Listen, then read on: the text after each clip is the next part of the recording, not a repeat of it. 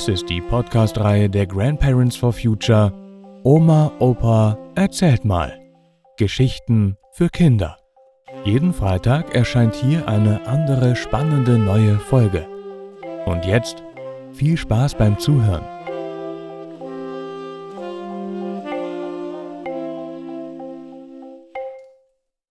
Die Starken kommen.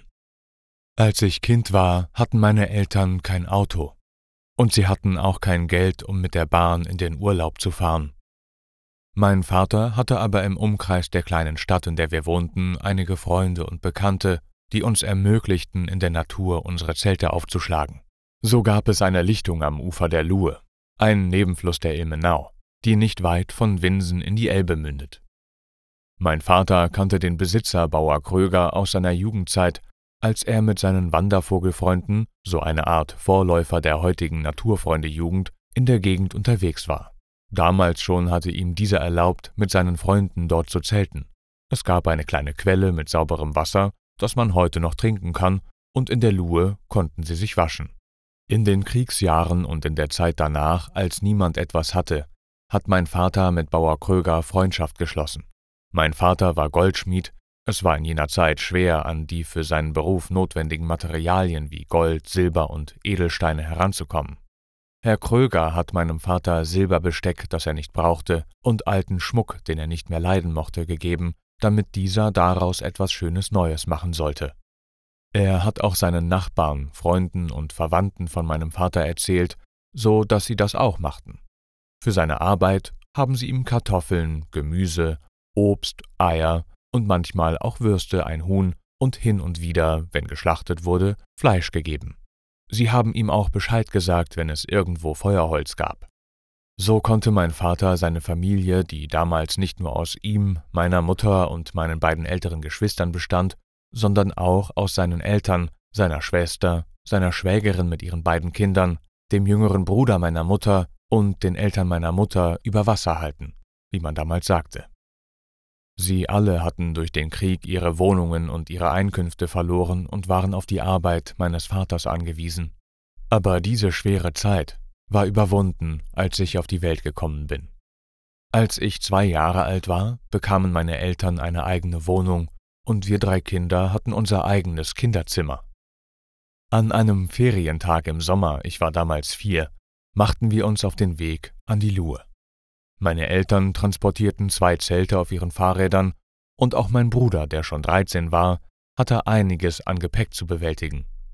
Meine Schwester musste nichts auf ihrem Kinderfahrrad haben, und ich saß gemütlich auf dem Kindersattel bei meinem Vater. Angekommen, bauten wir unsere Zelte auf, und schon ließ sich Herr Kröger blicken. Er hatte Eier, Speck, Kartoffeln und andere Lebensmittel dabei, auch einen Kuchen, den seine Frau für uns gebacken hatte. Herr Kröger sagte zu meinem Vater, dass auf einer Wiese eine Herde Starken, das sind einjährige Kühe, stehen würde, die sehr unruhig seien. Es könnte gut sein, dass die ausbrechen. Ja, meinte mein Vater, da passen wir auf.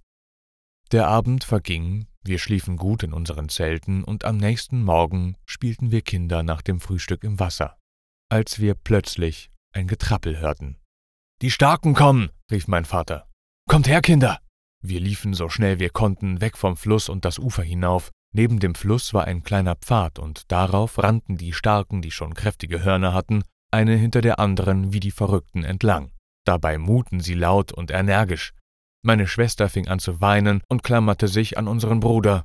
Ich hielt mich am Bein meiner Mutter fest, und mein Vater hatte sich mit einem Knüppel in der Hand am Wegrand aufgebaut.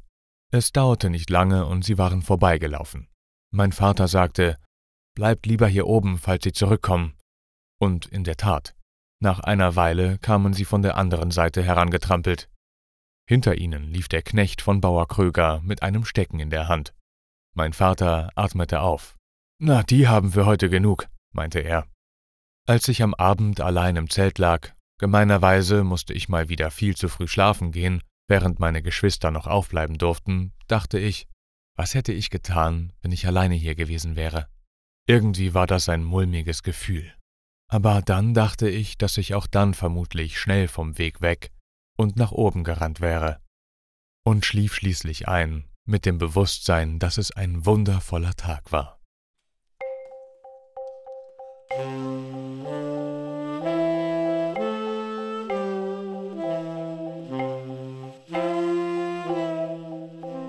Das war Die Starken kommen Gelesen von Matthias Wieck.